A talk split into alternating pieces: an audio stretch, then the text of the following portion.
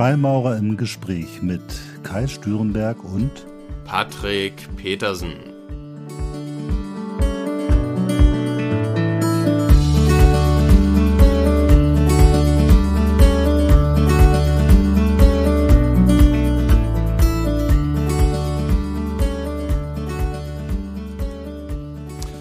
Hallo Patrick, jetzt treffen wir uns zur zweiten Folge von Freimaurer im Gespräch. Heute zum Thema Meditation. Du hattest es vorgeschlagen. Warum? Ja, hallo Kai. Und ich denke, das ist die logische oder eine kluge Folge, Folge der letzten Achtsamkeitsfolge, denn Meditation ist ja so ein bisschen auch die Übung für äh, angewandte Achtsamkeit. Und zum Ende hin der letzten Folge hatten wir darüber gesprochen, dass wir vielleicht auch mal einfach da ein bisschen in eine Praxis gehen, was Achtsamkeit mhm. betrifft. Und ich denke, da ist Meditation ein willkommenes Thema. Okay, hast du selbst Erfahrung mit Meditation praktisch? Ja, ähm, definitiv. Es gibt natürlich, ähm, je mehr man da in eine Materie geht, es gibt ja Dutzende Arten von Meditation. Ähm, ich habe es, sage ich mal, mir recht einfach gemacht und ähm, habe mich die letzten Jahre über auf die Achtsamkeitsmeditation konzentriert. Und ähm, ja, da habe ich Erfahrung drin. Ähm, aber wie gesagt, es gibt da ja Dutzende Arten und, und Möglichkeiten, was man da genau machen kann. Wie sieht das bei dir aus, Kai? Also ich habe meine erste Erfahrung mit Meditation gemacht, als ich mal vor ganz vielen Jahren einen Volkshochschulkurs zum Thema autogenes Training belegt habe. Da war ich irgendwie gestresst, so Studium und so, und dann habe ich das gemacht und da habe ich gemerkt, okay, das ist gar nicht so spinnert, sondern das hat ja einen echten Effekt auf mich. Und dann habe ich so langsam mir mal verschiedene Meditationsmethoden und Wege angesehen und einiges ausprobiert und immer mal wieder so Phasen gehabt, wo ich viel meditiert habe, dann aber auch wieder Phasen, wo ich gar nicht meditiert habe, wo andere Dinge irgendwie das überlagert haben. Und mittlerweile bin ich an so einem Punkt angekommen, wo ich eigentlich mindestens jeden zweiten Tag meditiere. Mhm, schön. Ja, ich glaube, das ist ganz wichtig. Also das Problem für mich, Meditation, ich hatte früher so ein Bild von Meditation, man setzt sich irgendwo hin und denkt an nichts. Ja. Und das ist, glaube ich, das ist so, so, so ein Bild, was man hat. Und ich glaube, das ist so ziemlich das Schwierigste überhaupt, sich irgendwo hinzusetzen und an nichts zu denken. Und wenn man das probiert, dann ist man, glaube ich, ganz schnell an dem Punkt, wo man sagt, das kann ich nicht. Bin ich 100% bei dir. Also es gibt ähm, den einen oder anderen Bereich im Leben. Wir sind hier im Westen mehr oder weniger darauf programmiert, dass wir uns richtig anstrengen müssen, wenn wir Ergebnisse haben wollen. Dass wir ähm, mehr Leistung bringen müssen. Wir sind relativ leistungsorientiert, sage ich mal, hier im Westen. Und es gibt aber Bereiche im Leben, und da zählt Meditation zu, ähm, wo genau das kontraproduktiv ist. Also, ähm, oder ein anderes Beispiel wäre zum Beispiel, wenn man einschlafen möchte. Je mehr man es versucht, je krampfhafter man es versucht, umso wacher wird man in aller, äh, in aller Regel. Und wenn man dann irgendwann wenn man nur noch drei, vier Stunden vor sich hat, sagt, ach weißt du was, jetzt ist auch egal und in Anführungsstrichen loslässt, dann ist oft der Moment, wo man dann einschläft. Und ähm, ähnlich äh, habe ich auch die Erfahrung gemacht, ist das bei der Meditation. Das heißt, am Anfang, je krampfhafter ich versucht habe, nicht zu denken, umso weniger hat das funktioniert und umso mehr war ich am Ende auch in der Bewertung drinne. Sprich, ähm, habe mich darüber geärgert, denn wenn ich doch gedacht habe und äh, ja, das hat, das war eine Abwärtsspirale dann. Es ist interessant, dass wir immer dazu tendieren, uns irgendwie selbst beim Meditieren Stress zu machen. Ne? Das ist ja total irre. Ja. Also, aber das ist, glaube ich, so ein allgemeines Thema. Meditation, Yoga, kriegt man in Verbindung mit Fitnessstudios. Und da geht es ja eigentlich überall immer so um Optimieren und irgendwie die Dinge auch gut hinbekommen. Und du hast das eben genau richtig gesagt. Meditation ist genau was anderes, nämlich genau das Loslassen und sich wirklich entspannen und nicht an irgendein Ziel hinterher zu rennen, sondern einfach komplett zur Ruhe zu kommen. Ja, also das steckt auch irgendwie sehr tief äh, in uns drin, habe ich das Gefühl. Ich war vor kurzem in Berlin in einer Sauna äh, mit zwei Bekannten und wir wollten wirklich einen entspannten und ruhigen Tag machen und gingen dann da auch recht entspannt immer. Dachten, Mensch, wir können ja den Aufguss mitmachen, haben uns dann einmal verquatscht, dann haben wir halt nicht mitgemacht und dann sind wir so einen Gang lang gegangen und dann haben uns so zwei von hinten quasi überholt, schon fast zur Seite gedrängt, also schon relativ, ähm, ja, äh, relativ übergreifend, sage ich mal. Und äh, das war für mich ein schönes Beispiel dafür im Sinne von, schnell geht weg, wir müssen jetzt entspannen. genau, ich glaube, das ist genau das Thema. Ja, ja interessant. Ich glaube, vielleicht können wir am Anfang, bevor wir so in tiefer reingehen, mal so über die verschiedenen Formen von Meditationen sprechen. Ne? Also ähm, vielleicht erzähle ich mal so, ich habe zwei Methoden, mit denen ich arbeite. Hm? Äh, und das eine ist, äh, da, da arbeite ich mit dem, was man so gerne auch so im Esoterik-Buchshop so liest, so mit den Chakren, ne, mit diesen Energiezentren des Körpers, diese farbigen Kugeln oder Kreise, die man in mhm. der indischen Philosophie so in den Körper reinarbeitet. Das habe ich irgendwann auch mal in so einer, ja, in so einem Kursus gelernt, äh, mit diesen Energiezentren zu arbeiten. Das fand ich ganz spannend. Und da habe ich eigentlich gelernt, ein wesentlicher Teil für mich ist das Thema Visualisierung bei der Meditation. Ne? Also nicht das Nichtdenken, das habe ich gar nicht hinbekommen, sondern es geht um das Visualisieren von Farben, Visualisieren von Energie. Mhm. Und das Zweite, was ich gemacht habe, ist eine Methodik äh, nach äh, Israel Regadi. Israel Regadi war äh, damals einer von den Hauptprotagonisten des Golden Dawn, der auch ähnliche Energiezentren im Körper anspricht mit seiner sogenannten Middle Pillar oder Meditation der mittleren Säule. Ähm, aber da geht es eher darum, das sind dann mehr so, so, so hebräische Namen, die man dazu visualisiert und auch vibriert und wo es dann mehr in die kabbalistische Baum des Lebens hineingeht, also den man ja auch im Körper wiederfinden kann. Beides sehr ähnlich. Einmal hat man sieben Chakren, einmal hat man fünf solche Energiezentren bei der Middle Pillar. Und es geht immer darum, im Grunde Energie in den Körper hinein zu visualisieren und damit irgendwie neue Kraft zu schöpfen. Das sind so meine zentralen Meditationsformen. Das ist sehr äh, spannend und sehr schön, denke ich. Denn bei mir ist es, ich komme quasi genau von der anderen Seite. das heißt, wir haben hier eine, eine bunte Mischung. Ähm, bei mir ist es so, ähm, ich habe wenig Erfahrung mit diesen, also theoretisch ja, mit diesen Chakren-Themen, aber ich habe mich da wenig meditativ mit beschäftigt. Ähm, was ich gemacht habe, war dieses Nicht-Denken in Anführungsstrichen. Das ist, glaube ich, auch ein recht schwammiger Begriff, denn wir hatten ja am Anfang schon gesagt, je mehr man dann nicht denken möchte, umso mehr denkt man in aller mhm, Regel. Genau. Ähm, was ich spannend fand, war mehr oder weniger die, die, diese Stille, die man dann zum Teil erfährt. Andere würden mhm. vielleicht sagen, dass das Einssein oder ähm, Richtung Eckart Tolle, der würde vielleicht sagen, dann im Hier und Jetzt sein oder ähm, ne, ja, oder die Buddhisten Nirvana, ne? Genau, oder genau. Erleuchtung oder wie auch immer. Ja, und ähm, das war was, was mich sehr beschäftigt hat. Denn ich bin von meinem Naturell her ein sehr kognitiver Mensch, also ich bin so ein typischer Kopfmensch, ähm, wurde auch relativ rational erzogen, denke relativ viel nach das heißt, das war so ein bisschen mein Kryptonit, das war so ein bisschen ah. ähm, der Bereich, wo ich wusste, okay, da muss ich was tun. Mhm. Und das führte bei mir nicht dazu, dass ich mir durch Meditation erhofft habe, nicht mehr zu denken, sondern das führte bei mir dazu, dass ich mich quasi selbst von meinen Gedanken disassoziiert habe. Das heißt, mhm. ähm, während meine Gedanken mich früher quasi als wenn sie mich gefesselt hätten und ich bin aus gewissen negativen Gedankenspiralen nicht mehr rausgekommen und immer tiefer rein, bis der Kopf, sprichwörtlich gesagt, explodierte, war es dann so, dass ich nach einiger Zeit eine tiefere innere Erfahrung hatte, dass ich nicht meine Gedanken bin, sondern ich meine Gedanken habe. Und äh, es gibt schöne Bilder dazu, wie man, man selbst ist der Himmel, aber nicht das Wetter. Ne?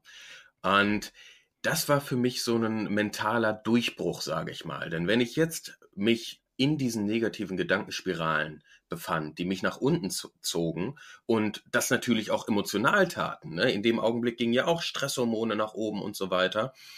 Ähm, in dem Moment, also mittlerweile ist es so, dass ich, dass ich dann eine Gewissheit habe, tief mir, hey, das ist ähm, das ist mein Kopf, das bin nicht ich. Und diese Trennung dazwischen, ich glaube, es gibt auch Bezeichnungen wie Subjekt-Objekt-Spaltung oder ähm, was weiß ich.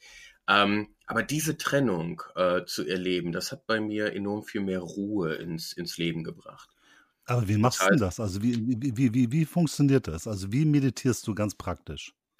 Also bei mir sieht es so aus, ich setze mich hin, ich mache es meist im Sitzen, es gibt ja auch welche, die machen es im Liegen oder sowas. Es gibt ja auch Gehmeditation. Bei mir ist es so, ich, set, ich, ich mache es im Sitzen, auch nicht besonders irgendwie im Schneidersitz. Es kann manchmal auf einer Parkbank draußen sein oder auf einem Bürostuhl. Ganz einfach gehalten. Ich wollte mich da auch nicht zu weit einschränken zugunsten der Flexibilität. Ne? Ich wollte nicht, dass wenn ich mal im Urlaub bin oder so, ich nicht meditieren kann, weil ich mein mhm. Meditationskissen nicht dabei habe zum Beispiel. Ja, wichtiger Punkt. Ja. Genau. Und ähm, das heißt, generell mache ich das, mache ich das im Sitzen.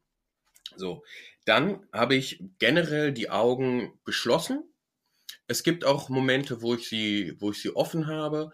Ich glaube, das ist in letzter Instanz gar nicht so elementar. Ich glaube, dass es hilft, wenn man die Augen schließt, um besser in sich hineinzuhören. Ähm, Darum habe ich sie in den meisten Fällen geschlossen. Ich versuche relativ aufrecht zu sitzen. Ich achte eigentlich hauptsächlich darauf, dass ich äh, dass meine Wirbelsäule relativ gerade ist. Das heißt, dass ich dann nicht mit einem, mit einem Buckel sitze oder sowas. Und was ich dann mache, ist, ich, stelle mir einen Timer am Handy. Den Timer stelle ich meist, ich meditiere meist 20 Minuten. Den Timer stelle ich meist auf 21 Minuten. Die erste Minute äh, habe ich dann, um mein Handy zur Seite zu legen, mich vernünftig hinzusetzen, ähm, drei, vier Mal richtig tief durchzuatmen und dann geht es los. Das heißt, dann, dann sitze ich und atme lediglich. In der Regel atme ich durch die Nase ein, durch den Mund atme ich wieder aus. Und was ich dann mache, ist, dann kommen Gedanken. So, manchmal kommen auch Gefühle. Und was über die Zeit passiert ist, ist, dass als ich genau das gemacht habe vor einigen Jahren zu Beginn, habe ich es nicht geschafft, diese Gedanken Gedanken sein zu lassen, sondern musste sie quasi verfolgen. Mhm. So, das heißt, ich habe dann, ich saß dann zum Beispiel im Kurpark, habe durch die Gegend geguckt und dachte mir, Mensch, jetzt möchtest du an nichts denken. Und dann habe ich einen Baum gesehen und dann dachte ich mir, Moment, jetzt hast du ja über den Baum nachgedacht. Und dann dachte ich mir, ja, scheiße, jetzt hast du gedacht, dass du über den Baum nachgedacht hast. Und ne, dann, dann kam diese Abwärtsspirale. Und was jetzt passiert ist, ich glaube, das ist einfach eine Sache von, von Übung gegebenenfalls. Ähm, das ist, ich beschreibe das immer ähm, wie so Wolken, die an einem vorbeiziehen. Ne? Also ich, ich, ein Bekannter hat letztens gesagt, man kommt oftmals nach fünf, sechs, sieben Minuten Meditation in so eine Art Raum, so in so eine Art Einssein, in so eine Verbindung. Und ähm, das dauert bei mir manchmal länger, manchmal geht das schneller, aber in dem Moment, wenn ich da bin, dann ziehen die Gedanken quasi wie Wolken an mir vorbei, ohne dass mhm. ich intrinsisch jetzt noch das Verlangen habe, diese festhalten zu müssen. Denn ich habe für mich die Gewissheit in dem Moment, dass ich die Essenz dahinter bin. Ich bin nicht der Gedanke, ich bin der Beobachter des Gedankens. Da sind wir wieder ein bisschen bei dem Thema, was wir in der Achtsamkeitsfolge schon diskutiert haben. Ne? Also, ja, definitiv. Äh, man, genau, da, genau der Punkt. Man versucht nicht, man, man, man beobachtet die Gedanken. Man, das meintest du mit disassoziieren. Ne? Genau. Also der Gedanke ist nicht mehr du, so habe ich dich verstanden, sondern da ist ein Gedanke und du kannst ihn angucken und du kannst ihn auch wieder loslassen und ziehen lassen. Und der Gedanke hat gar keine Macht über dich. Genau, richtig. Also ich, glaub, ich, ich glaube, allgemein gesehen ist unser Verstand, ich, ich bin mir gar nicht sicher, inwieweit wir da in der letzten Folge im Detail drauf eingegangen sind. Ich glaube, unser Verstand ist natürlich ein, ein wunderbares Instrument. Und im Laufe der Evolution ist das ein, ein Werkzeug, was sich, denke ich, natürlich immer weiter ausgebildet hat. Und aus einer objektiven Sicht, denke ich, ist das eine total wundervolle Entwicklung, denn wir können dieses ähm, Werkzeug des Verstandes nutzen, um verschiedene Herausforderungen, auch global gesehen, zu lösen. Wir können dieses Werkzeug nutzen, um, wenn wir zum Beispiel mathematische Herausforderungen haben oder unseren Verstand irgendwas fragen müssen, können wir es nutzen. Und das ist eine wundervolle Sache. Ähm, die Kehrseite des Ganzen ist halt, dass es schön ist, wenn unser Verstand anfängt, uns zu benutzen. Und das ist gerade bei Kopfmenschen, die, die kognitiv recht stark sind, halt oftmals der Fall. Die finden sich dann immer wieder in Gedankenkreisen. Es fühlt sich an, als würde der Kopf explodieren. Und ich, viele fühlen sich dann auch ein Stück weit isoliert, sage ich mal, von der Außenwelt. Ähm, was rückwirkend für mich komplett verständlich ist. Denn ich glaube, wir können die Welt da draußen, wir haben fünf Sinne, um die Welt da draußen wahrzunehmen. Das ist Sehen, Hören, Schmecken, Fühlen und Riechen. Aber unser Denken ist keines dieser fünf Sinne. Das heißt, jedes Mal, wenn wir denken, sind wir quasi faktisch nicht 100% verbunden mit der äußeren Realität, mhm. die wir über unsere fünf Sinne wahrnehmen, sondern quasi ab dem Moment sind wir isoliert in unserem Kopf, in unserem eigenen Film, in unserem eigenen Theater. Und Aber damit ist ja äh, im Grunde genommen der, der Intellekt, so große Chance er auch ist, auch eine große Gefahr. Ähm, ja, denke ich schon. Also ich ähm, definitiv. Es kann Fluch und Segen sein. Also ja, ich, ich meine, Segen, ich, genau. ich hatte es in der letzten Folge gesagt, es gibt dieses, dieses schöne Zitat, unser Verstand ist ein, ein wundervoller Angestellter, aber ein schrecklicher Meister. Mhm. Ja. Ja, ich glaube, das ist ein ganz wichtiger Punkt. Also äh, ich bin, ja, da bin ich ganz ähnlich wie du. Ich bin auch so ein Kopfmensch. Ne? Also wenn ich arbeite in so einem äh, Ministerium und im politischen Bereich immer alles äh, denken und, und, und analysieren und, und projektieren, optimieren, priorisieren. Ähm, und das mache ich den ganzen Tag.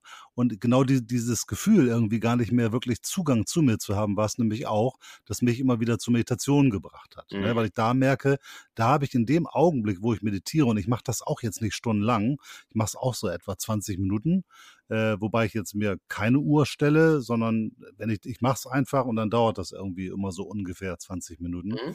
Aber in diesen Augenblicken komme ich wieder ganz zu mir und danach fühle ich mich immer, ich weiß auch nicht, aber irgendwie erfrischt, ruhig und, und klar. Ja, durchaus. Ist das, ist das bei dir auch, dass wenn du jetzt zum Beispiel extrem viel beruflich um die Ohren hast und äh, dann irgendwie nach, nach zwei Tagen oder nach drei Tagen das erste Mal wieder meditierst, dass du dann länger brauchst, um wieder dich zu setteln, sage ich mal, also dich äh, zu verbinden oder mit dir selbst oder zurückzukommen zu, zu der Verbindung mit dir selbst?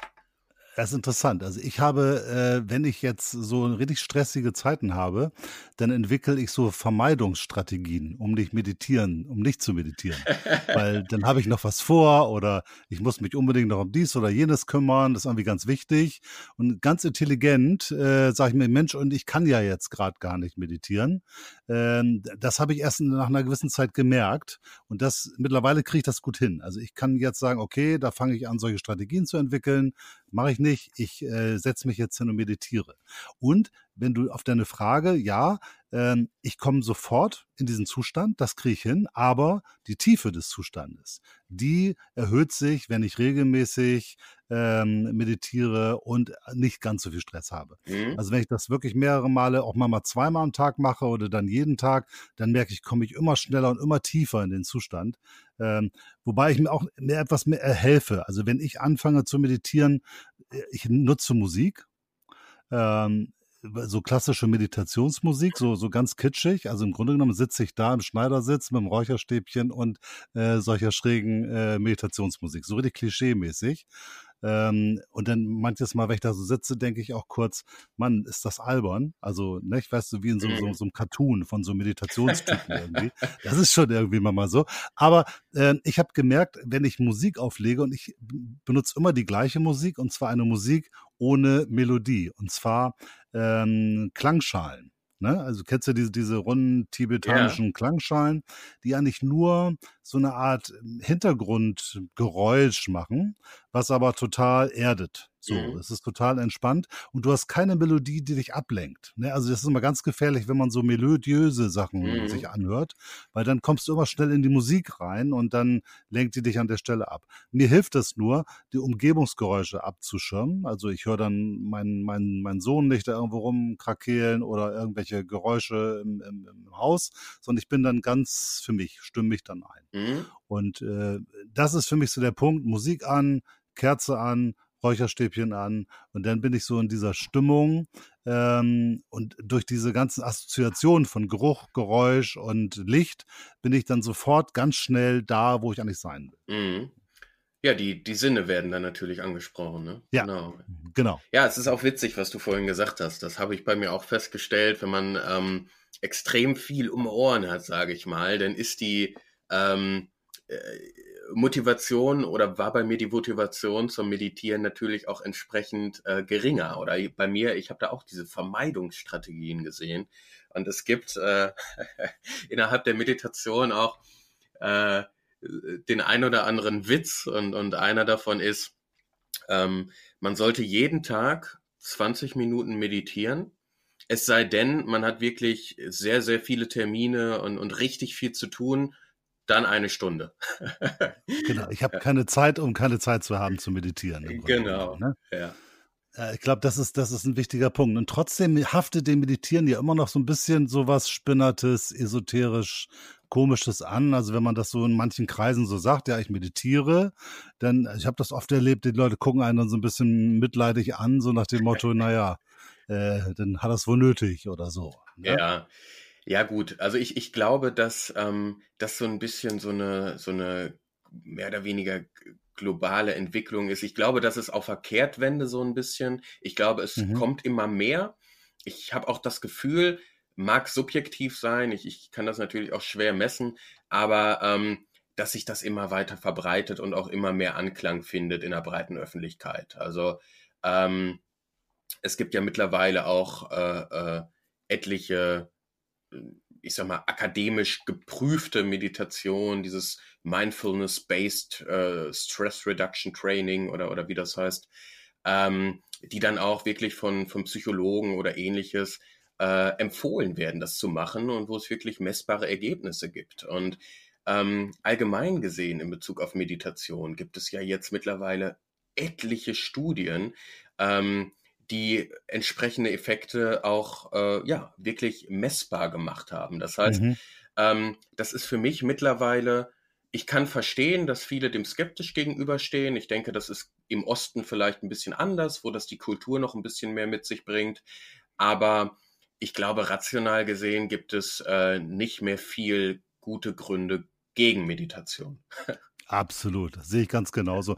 Also ich glaube, so die ganzen Management-Trainings und so, die haben ja ganz viel von diesen alten Methodiken aufgegriffen, haben es dann ein bisschen mit so einem Anglizismus versehen. Ähm, aber im Grunde genommen ist ja sehr viel vergleichbar. Wenn du dir so ein Management-Training-Buch anguckst, zu Kommunikation, zu Konzentration, zu Visualisierung, dann bist du eigentlich in Dingen, die du auch schon vor tausend Jahren irgendwie hast lesen können. Ja, also das ist sowieso eine Sache. Ähm bin ich 100% bei dir. Das ist, äh, man kann das Rad oftmals nicht gänzlich neu erfinden. Und gerade was, äh, für mich ist Meditation auch so ein bisschen ein Training zur Achtsamkeit. Das heißt, ähm, ich habe beides versucht. Ich habe es versucht mit so einer App, wo auch so eine Art Klangschalen im Hintergrund waren. Ich habe es ohne versucht.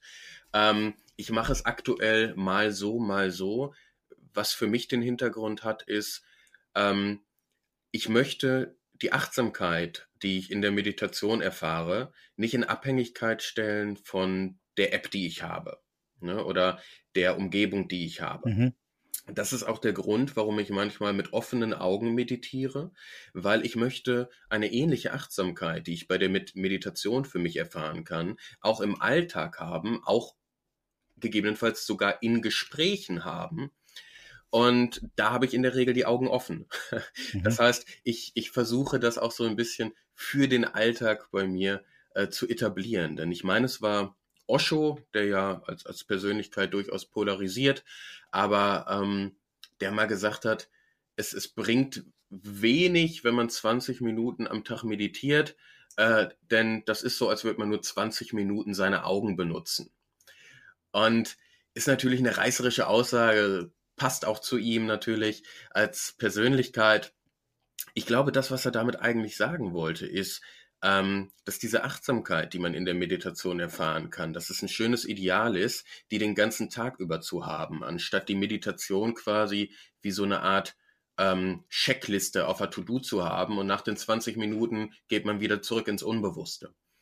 Ja, das ist interessant. Ich glaube, das ist ganz wichtig, denn wenn man das häufig macht und sagen wir mal, dieses Meditieren mehr oder weniger ja richtig erlernt hat und da in Fleisch und Blut übergegangen ist, dann kommt man, glaube ich, wirklich zu dem Status, wo man das auch im Alltag kurzfristig in bestimmten Situationen anwenden kann. Das mache ich zum Beispiel auch. Also ich meditiere ja anders. Ich habe das ja vorhin schon versucht zu erläutern. Ich mache das ja so mit Visualisieren. Also ich äh, visualisiere, ich sag mal, jetzt hört sich auch ein bisschen albern an, aber ich visualisiere weißes Licht, was ich, sagen wir mal, in eine weiße, reine, gesunde Energie, die ich in meinen Körper reinleite und die dann entsprechend meine Energiezentren anregt und in meine Körperteile geht, dort heilend wirkt und das irgendwie alles gesund macht. Und das stelle ich mir ganz eng vor. Und ähm, wenn man das über Jahre macht, dann wird das irgendwann sehr real. Du fühlst richtig, wie diese Energie, die du dir dann vorstellst, dann in bestimmte Organe reingeht. Auch vielleicht in Organe, die gerade ein bisschen wehtun oder so. Und du mhm. hast dann echt einen Effekt. Und mittlerweile kann ich das sogar so, wenn ich zum Beispiel vor einem äh, ganz schwierigen Vortrag stehe. Ne? Also ein großes Auditorium und ich muss da in den Vortrag rein und ich merke, oh, jetzt bin ich doch mal, ich bin nicht so nervös vor Vorträgen, aber Mama gibt es da Situationen, wo du denkst, okay, jetzt weiß ich nicht so richtig, wie ist das Publikum, irgendwie sieht ein bisschen komisch aus. Ähm, und man denkt so, oh, mal gucken, wie das wird.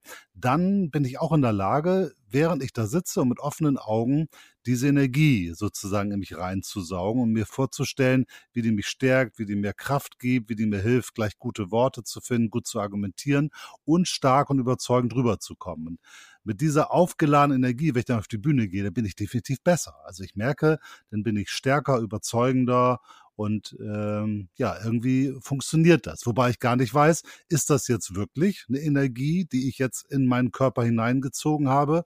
Oder ist das einfach nur so eine Art Selbstsuggestion, wo ich mir vorstelle, diese Energie in mir zu haben und die dann aber trotzdem irgendwie eine Wirkung hat? Weiß nicht, wie mhm. siehst du das? Ist das, ist das nur eine Suggestion oder ist es was Reales? Ja, spannende Frage. Also ich glaube schon, dass das was ähm, Reales ist. Wobei man natürlich aus philosophischer Sicht jetzt äh, äh, so weit gehen könnte, um zu fragen, äh, was ist denn Realität? Ne? Aber da wollen wir jetzt mal, das wollen wir jetzt mal ausklammern. Okay, das ähm, ist eine ähm, neue Folge. ja, genau. Ähm, also ich erkläre mir das für mich so, dass ähm, wenn ich zum Beispiel aufgeregt bin vor einem Vortrag, ich habe letztens einen Vortrag gehalten in Dortmund, da waren 200, 300 Leute und da saßen dann auch Ärzte und Doktoren und so weiter im Publikum. Und gerade wenn man dann über das Thema Spiritualität redet, das ist schon ein, ich sag's mal, interessanter Kontrast. und ähm, da habe ich gemerkt, oh, da ging mir ganz schön die Pumpe, auf gut Deutsch gesagt. So, mhm. das heißt, ich ähm, habe bei mir festgestellt, oh, ich bin ein bisschen aufgeregt, Puls ging ein bisschen nach oben, Atmung wurde schneller. Und dann habe ich mich hingesetzt und habe quasi ähnlich geatmet wie bei der Meditation. Ich habe tief durchgeatmet mhm. etc. und, und ähm, sehr bewusst geatmet, das alles wahrgenommen. Und was dann passiert ist, ist, ich bin mir relativ sicher, dass es messbar gewesen wäre, aber mein Kreislauf ist einfach runtergefahren. Das heißt, ich glaube, die Atmung wird nicht nur schneller, wenn der Puls hochgeht. Ich glaube, wenn ich jetzt anfangen würde, wie wild zu hyperventilieren, dann wird wahrscheinlich auch automatisch der Puls hochgehen. Das heißt, ich glaube, ja. da gibt es eine Kausalität.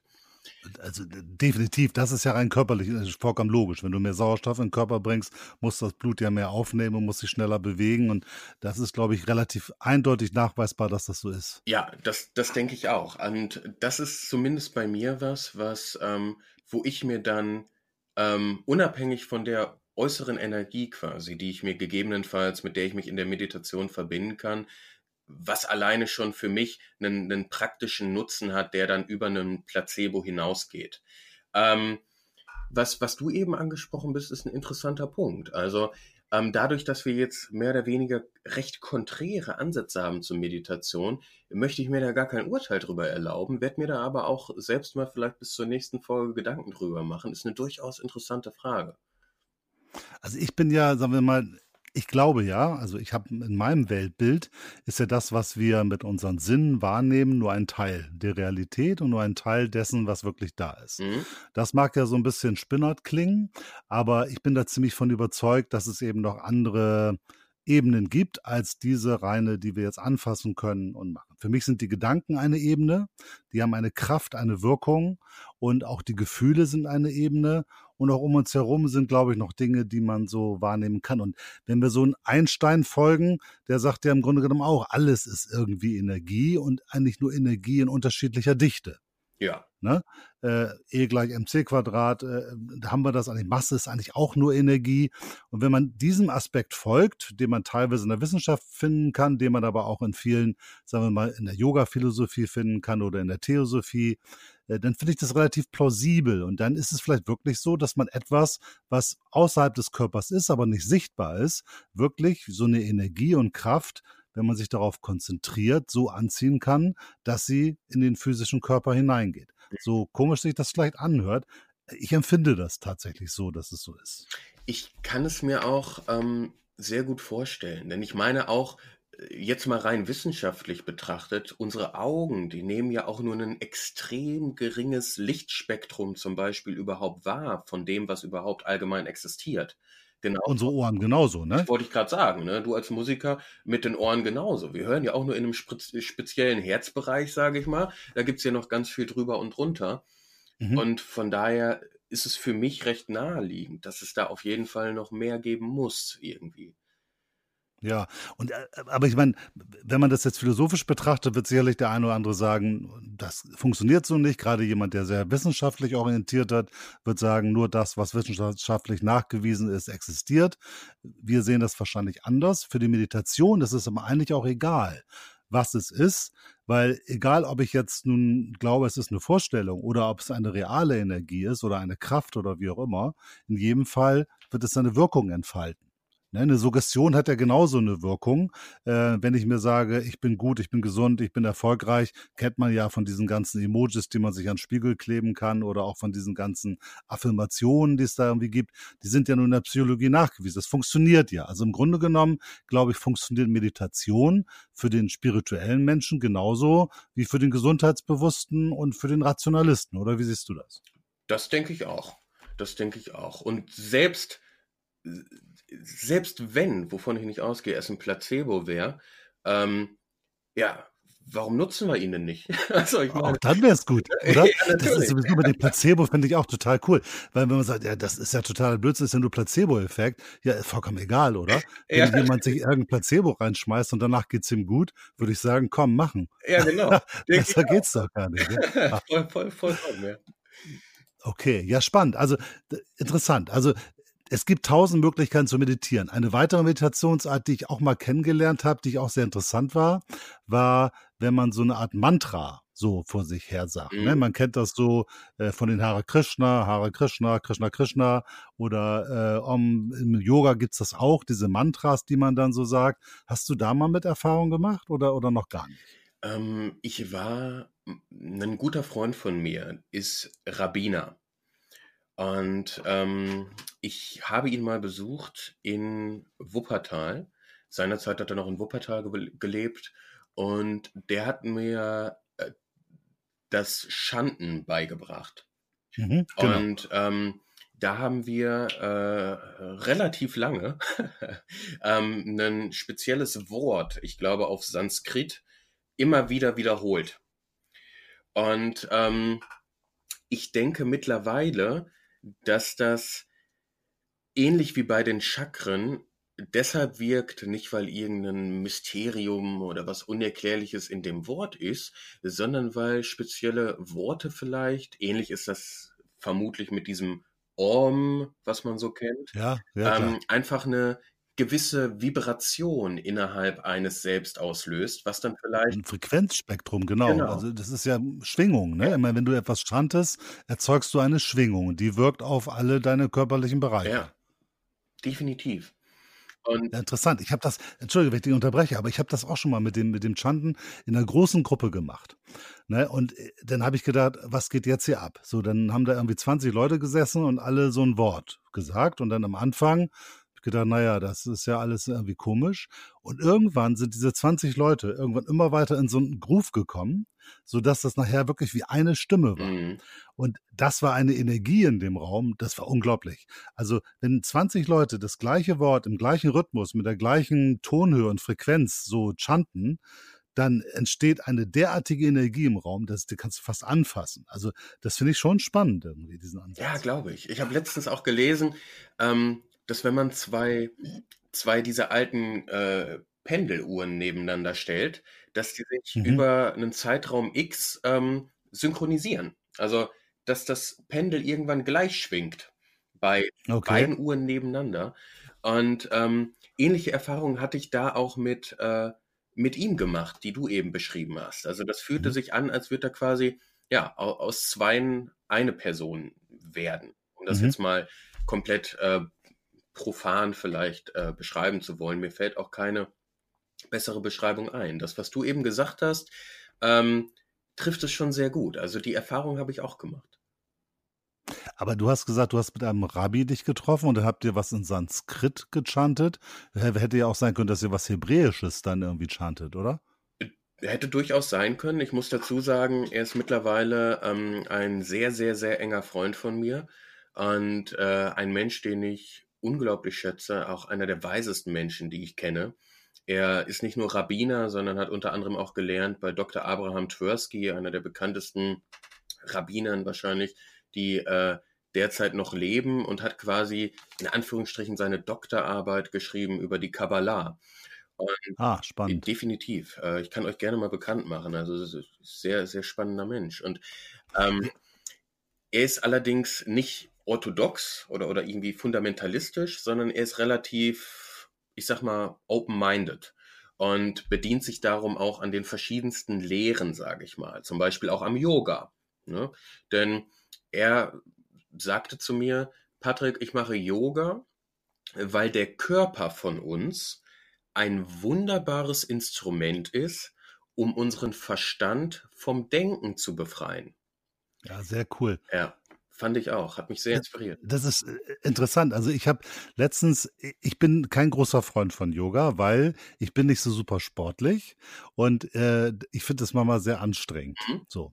Und äh, ich habe dann immer mal so angefangen mit Yoga und habe dann gemerkt, die anderen können das irgendwie alle viel länger und besser und schöner und das sieht auch alles bei mir nicht mehr so gut aus.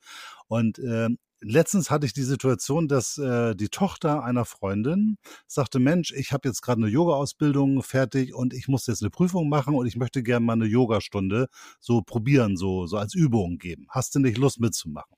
Und dann habe ich zu meiner Frau gesagt, komm, lass mal machen, ist vielleicht irgendwie eine ganz coole Sache. Und ich hatte ganz lange sowas nicht gemacht. Und das war eine sehr schöne Form des Yoga, die auch sehr körperlich war, aber immer wieder begleitet auch von so, so, so, so Chant-Sachen, wo man so bestimmte Mantras dann so gesungen hat. Und was ich wirklich gemerkt, das fand ich eine ganz faszinierende Erfahrung. Äh, ich habe dann diese Übung gemacht, die ich teilweise auch anstrengend fand. Und am Ende, nach dieser einen Stunde, habe ich gemerkt, wie ich nicht nur im Geiste klar war, sondern auch mein Körper total gelockert war. Und dann ist etwas passiert, was ein ganz merkwürdiger Augenblick war. Auf einmal äh, hatte ich das Gefühl, Geist und Körper verbinden sich und alles wird ganz klar. Und dann musste ich, hört sich auch blöd an, aber da musste ich weinen. Und dann habe ich gemerkt, okay, diese Verbindung aus Meditation, aus Chanten und Bewegung hat irgendwas ausgelöst oder aufgelockert oder gelöst, das sich dann einfach nur in so ein paar Tränen und so, so einem ruhigen, guten, melancholischen Gefühl gelöst hat. Und da habe ich gedacht, okay, vielleicht ist es doch gut, neben der rein geistigen Meditation auch so ein Stück weit die Körperlichkeit damit reinzunehmen. Mhm. Kann ich mir gut vorstellen. Also was man greift ja quasi auf mehreren Ebenen an. Ko komische Sprache jetzt für so eine für so eine friedvolle Praxis, aber ähm, absolut. Ähm, und darüber hinaus vielleicht in Bezug auf Yoga, was mich sehr was mich sehr inspiriert hat, ähm, ist, dass das war meine ich sogar auch der Rabbiner. Der hat mir gesagt, Patrick, das subjektiv gefühlte Alter eines Menschen steht in direktem Zusammenhang, Zusammenhang zu der Flexibilität seiner Wirbelsäule. Ja. Das fand okay. ich spannend, weil ich, ich habe einfach mal, ähm, ich habe das nicht akademisch geprüft, ich glaube auch nicht, dass das, dass das vielleicht geht, aber ich bin einfach mal in mich gegangen und habe so überlegt und ich habe ganz viele Bilder vor Augen bekommen von Menschen, die ich kenne, die zum Teil älter waren, sich kaum noch bücken konnten und das sah man denen auch an. Und die, die im hohen Alter ziemlich fit waren, so gefühlt auf mich wirkten, die waren oftmals noch relativ beweglich, auch vom Rücken her. Also das fand ich schon, fand ich ein spannender Satz auch. Das ist, das ist interessant. Also ähm, ich glaube, diese Verbindung ist äh, eine ganz wesentliche, dass man versucht, die Körperlichkeit und das Geistige irgendwie miteinander irgendwie zu verbinden. Also Yoga erscheint mir da ein ganz guter Weg zu sein, damit irgendwie umzugehen. Und wenn man das vielleicht nicht so, weil man sagt, komm, das ist mir irgendwie zu heavy oder zu anstrengend, dann ist eine gute Möglichkeit auch das Thema Qigong. Kennst du das? Mhm. Also ich habe es ich hab's in der Praxis nicht gemacht, aber ich, ich habe äh, drüber gelesen und äh, habe mich mal einmal dran versucht, aber ich bin da jetzt nicht im Thema tief. Also das Thema Qigong ist ja im Grunde genommen auch eine Mischung. Es ist, sagen wir mal, weniger anstrengend als Yoga, weil es nicht so, so, so harte Übungen hat mit so ganz stark Dehnen und Verbiegen und, und so etwas. Es geht eigentlich aber darum, auch gewisse körperliche Bewegungen zu machen, auch mit den Händen Energie zu leiten, in den Körper hineinzubringen und gleichzeitig eben Dinge auch zu visualisieren. Ich finde das eine schöne Alternative für Leute, die sagen, komm, dieses Yoga ist mir zu anstrengend oder zu sportlich. Ich möchte aber trotzdem nicht nur sitzen und irgendwie so nur mit dem Kopf meditieren. Ich möchte irgendwo meinen Körper einbringen. Dann ist Qigong eine schöne Möglichkeit oder so, so eine schöne Mischung oder so genau dazwischen, zwischen Yoga und äh, äh Meditation. Mhm, oder äh, Tai Chi geht auch noch in die Richtung stark. Ähm, ich kann jetzt gar nicht genau sagen, wo der Unterschied zwischen Qigong und Tai Chi ist. Ich glaube, das ist sich relativ ähnlich. Ähm, aber ich glaube, das ist auch noch eine ganz schöne Kombination. Ich habe da auch mal in so einem Schnupperkurs mitgemacht. Das klang ähnlich wie das, was du jetzt über Qigong beschrieben hast, jedenfalls. Absolut. Tai Chi ist ein bisschen, kommt ja von der Kampfkunst her. Ne? Mhm. Du hast, sagen wir mal, ganz viel Bilder aus der Kampfkunst und du hast sehr viel langsame Bewegungen, die eben auch von der Bewegung her teilweise Kampfbewegungen sind. Ist ja auch, also es kommt ja aus dieser Tradition. Qigong hat irgendwie mit Kampf an der Stelle wenig zu tun, sondern ist eher ja, ich sag mal, so die friedfertigere Form von, von, von Tai Chi oder die noch friedfertigere Form und auch noch weniger äh, extrem. Also bei Tai Chi gibt's auch so einige Positionen, die sind nicht so ganz easy. Mhm. Äh, da kann man, wenn man so keine, keinen Gleichgewichtssinn hat und das nicht richtig geübt hat, dann kann das kann schon schiefgehen an der Stelle. Bei Qigong, ich habe das gelernt bei einer Frau, die war 95. Ui. Ne? Und ich habe, weißt du, ich habe einfach so Internet hier Qigong, wo kannst du das lernen? Ja. Irgend so eine Frau, ich angerufen, ja, sagt sie, Kurs, komm her. Da bin ich dahin, 95 Jahre und die Frau war das blühende Leben. Also Dann, der Hammer. Äh, ne, also die hat da sich bewegt mit einer Grazie und äh, äh, kannte diese ganzen Sachen, hat auch in China gelernt. Und da habe ich gemerkt, okay, das scheint irgendwie zu funktionieren, weil die Frau macht seit 30 Jahren oder 40 Jahren äh, Qigong. Und naja, so wie die aussah mit 95, äh, das war schon beeindruckend. Wahnsinn, Wahnsinn.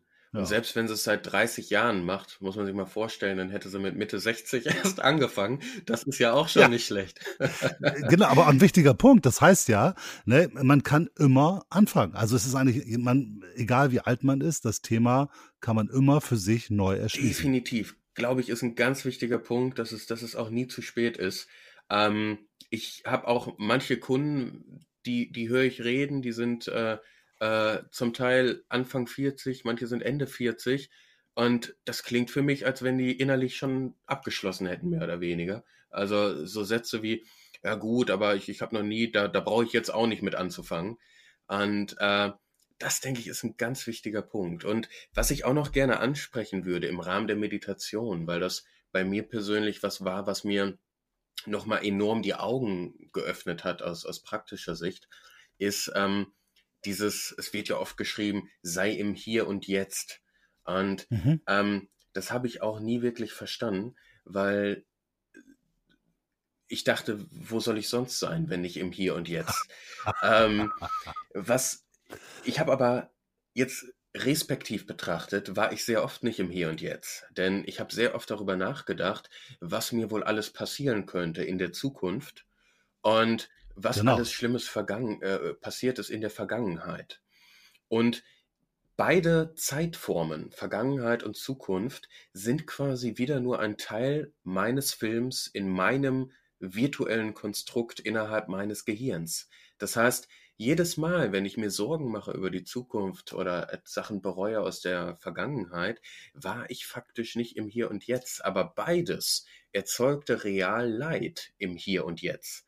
Und das ist verrückt, oder? Definitiv, definitiv. Und das, was jetzt vielleicht wenig greifbar ist, jeder wird wahrscheinlich schon mal das Gefühl gehabt zu haben, dass er zu spät kommt in eine Vorlesung, zum Bahnhof oder ähnliches und hatte vielleicht Auswirkungen. Vielleicht hat er angefangen zu schwitzen, wurde nervös, der Puls ging hoch. Das ist ja nichts anderes. Man weiß ja faktisch noch nicht, ob man es schafft oder nicht und hat trotzdem schon diese emotionalen Auswirkungen. Und ich habe irgendwann diese schöne Trennung gelesen zwischen chronologischer Zeit und psychologischer Zeit, die es für mich mehr greifbarer gemacht hat. Das heißt, chronologische Zeit wurde als Uhrzeit beschrieben. Das heißt, ähm, das ist die Zeit, wenn wir auf die Uhr gucken, wenn wir sagen, Mensch Kai, lass uns doch morgen um 15 Uhr nochmal treffen. Das ist die chronologische Zeit und die existiert. Kann man jetzt physikalisch drüber streiten, aber ne, die, die existiert. Und das andere ist die psychologische Zeit. Das ist, wenn wir uns kognitiv einfach in irgendwelchen vergangenen oder zukünftigen Sphären ähm, bewegen und dadurch im Hier und Jetzt leiden. Und die psychologische Zeit, die gibt es so gesehen nicht. Wir können das machen, unser Verstand hat ähm, die Möglichkeit dazu, das zu machen. Und das ist auch generell nicht schlecht. Ne? Ich, ich plane zum Beispiel auch gerne mal meine Urlaube durch. Da bin ich auch in der Zukunft. Aber wenn ich das mache, leide ich nicht darunter. Ich denke einfach über die ja, Zukunft nach. Punkt. Das ist der Punkt. Ich kenne das auch. Äh, also wenn du so im Job bist und du, du hast irgendwo Stress und überlegst dir, was passiert jetzt? Äh, kommt jetzt irgendjemand, maut mich an oder entsteht dadurch ein großes Problem oder dies und das. Und ich kenne das, früher habe ich dann im Bett gelegen und habe mir all diese Varianten durchdacht, äh, was passieren könnte. Ne? Also äh, ich könnte Ärger kriegen, ich könnte, mein Job könnte gefährdet sein, äh, irgendjemand könnte mich total doof finden oder steht ein blöder Artikel in der Zeitung über mich da. Und eine, ich habe ein, zwei Stunden habe ich darüber nachgedacht, was mir alles Schlimmes passieren könnte. Ganz klar, wahrscheinlich oder sehr wahrscheinlich, wenn überhaupt etwas von dem eintreffen würde, dann würde nur eins davon eintreffen. Äh, mit Sicherheit nicht fünf verschiedene äh, Katastrophenszenarien. Und ich könnte mir zumindest auf jeden Fall alle bis auf einen sparen. Und dann kann man sich eigentlich den auch noch sparen, weil vielleicht trifft er ja auch nicht ein. Und im Grunde genommen reicht es, wenn es eingetreten ist, in dem Fall, dann vielleicht sich darüber zu ärgern, als sich im Vorfeld auszumalen, was alles passieren könnte. Definitiv. Also du, du sprichst mir da komplett aus dem Herzen und ich glaube, das ist so eine, so eine Kopfmenschenkrankheit halt. und das war bei mir auch und das Ergebnis war, dass ich lange Zeit dadurch stagniert bin. Ich bin quasi nicht vorwärts gekommen, mhm. weil ich mir so alles zerdacht habe, dass ähm, ich am Ende mich für nichts entschieden habe. Und äh, genau. ich habe irgendwann, ich meine, es kommt damals aus dem, aus dem Militär vielleicht noch von der äh, äh von den Kanonen her, ich bin mir nicht sicher, aber ich habe den schönen Satz gelesen oder die schönen Worte gelesen ähm, in einem Kontext, das war auch ein Managementbuch, glaube ich. Es hatte irgendwie in einem Kontext Produktivität, da stand einfach nur, man sollte anlegen, schießen und dann zielen. Weil nachdem man den ersten Schuss abgefeuert hat, hat man eine Referenz. Man sieht, war ich zu weit links, war ich zu weit rechts ja. und dann kann man nachjustieren. Aber was ja. ich gemacht habe, ich habe so lange gezielt, dass ich gar nicht erst geschossen habe, weil ich dachte, war das Ziel weg. ja, dann war das Ziel weg. genau. genau. Es passt, also das ist ziemlich militaristisch sozusagen, dieser Ansatz. Und für mich als, als alten Kriegsdienstverweigerer habe ich da immer meine Probleme. Aber ich glaube, es macht es sehr deutlich, äh, worum es geht. Ne? Man muss einfach machen und tun und man muss sich nicht mit seinen Gedankenspielen da reinkriegen. Das ist nicht leicht. Ne? Das ist wie mit dem rosa Elefanten, hatten wir ja ganz am Anfang der Folge. Wenn man sagt, wir denken nicht an den rosa Elefanten, haben wir es schwer, nicht an den rosa genau. Elefanten zu denken. Aber wenn das losgeht, dass man sich anfängt, Szenarien auszudenken und besonders wenn es negative Szenarien sind, dann sollte man wirklich sagen, pass mal auf, ich lasse das jetzt. Ich mache jetzt irgendwas Cooles, äh, was mir Spaß und Freude bereitet. Schöne Musik, schönen Film oder irgendwas. Weil auf jeden Fall ist es überflüssig weil sowieso nur eins eintritt und wahrscheinlich das auch nicht. Und diese ganzen Gedanken und schlechten Gefühle sind komplett für nichts gut. Und das gleiche mit der Vergangenheit. Auch das, wenn man, ich habe zum Beispiel das Thema, wenn ich einen Fehler gemacht habe, dann bin ich ganz unverzeihlich. Und dann denke ich mal den ganzen Tag drüber nach, wie konnte ich dieses Wort sagen? Wie konnte ich dieses Argument bringen? Oder warum habe ich das nicht gemacht? Wieso habe ich das vergessen? Und auch das macht ja überhaupt gar keinen Sinn, weil es ist vorbei, es ist passiert. Und egal wie sehr ich drüber nachdenke, kann vielleicht noch mal gucken, wie kann ich das nächste Mal so einen Fehler vermeiden, aber das ist dann ja schon wieder konstruktiv. Genau. Aber sobald ich mich darüber ärgere und mich dadurch quäle, Das ist absolut sinnlos und da muss man, glaube ich, ganz versuchen, immer wieder, und das dauert eine Zeit, bis man das hinkriegt, zu sagen, okay, das war so, habe ich falsch gemacht, scheiße, aber egal. Ist passiert und kann ich nicht ändern und morgen ist ein anderer Tag. Vollkommen, vollkommen. Es ist super, wenn es konstruktiv ist, dann macht es Sinn. Ähm, durchaus, aber in dem Moment, wo es anfängt, dass man sich damit selbst geißelt, da hört es auf. Einen letzten Punkt würde ich gerne noch ansprechen. Und zwar ähm, unsere Reihe, unser Podcast heißt Freimaurer im Gespräch. Wir beide sind Freimaurer. Wir haben ja das Ritual, mhm. in dem wir einmal im Monat und manchmal auch öfter sitzen und ja dann den Dingen dort lauschen und den Dingen Zukunft, die da passieren. Ist das für dich auch so etwas wie Meditation? Ja, doch, kann ich schon sagen. Also ich glaube, dass Meditation auch generell ähm, sehr viele Formen haben kann. Es gibt ja auch im, aus dem Zen-Buddhismus diese klassischen Beispiele mit dem, man zählt Reiskörner zum Beispiel. Und ja, ja, ähm, genau. Hm. für mich ist das Ritual durchaus so ein bisschen was ähm, Transzendentes, was, was Meditatives, auf jeden Fall. Also würde ich unter dem Begriff. Ja, ich erlebe das auch so. Ja.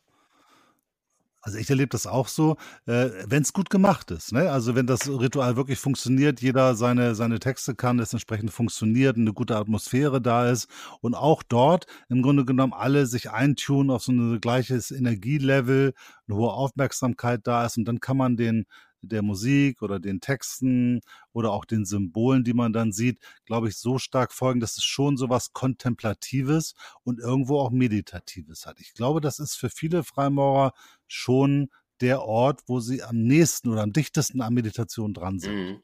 Und ich glaube, also ich habe letztens erst einen, Bericht darüber gesehen. Wir haben ja auch verschiedene Gehirnwellen es gibt ja diesen Alpha-Zustand, den Delta-Zustand und so weiter.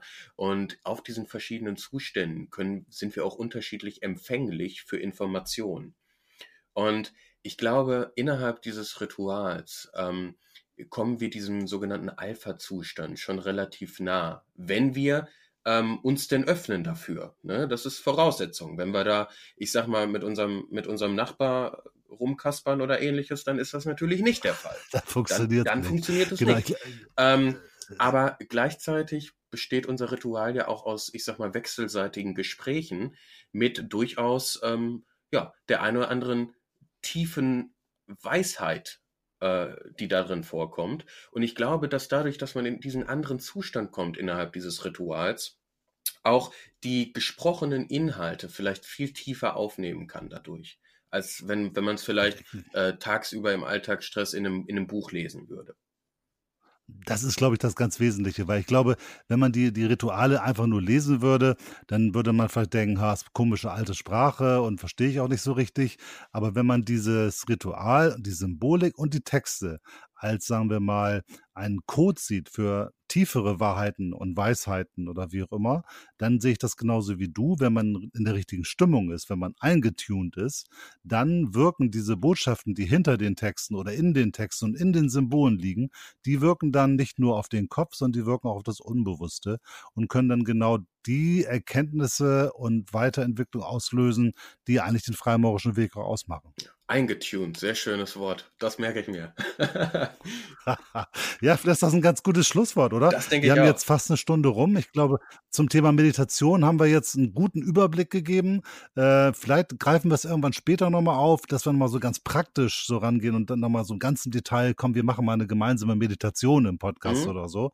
Aber ich glaube, für heute ist es erstmal äh, ganz gut umrissen. Ja, da bin ich vollkommen bei dir. Das okay. denke ich auch. 53 Minuten ist eine gute Zeit. Schön. Dann würde ich sagen, dann äh, hören wir jetzt auf, wünschen allen, äh, die zugehört haben, äh, ein paar Gedanken und vielleicht probiert das einfach mal aus, ne, wie das so geht. Gibt tausend Bücher drüber, einfach mal irgendwas anfangen und sehen, was macht es mit einem. Ich glaube, jeder findet seine Meditationsform, die für ihn gut passt. Da bin ich mir sicher. Und das ist, glaube ich, auch der entscheidende Schlusssatz. Einfach mal machen, ähm, anstatt zu lange drüber nachzudenken. Alles klar, bis zum nächsten Mal. Ciao. Tschüss.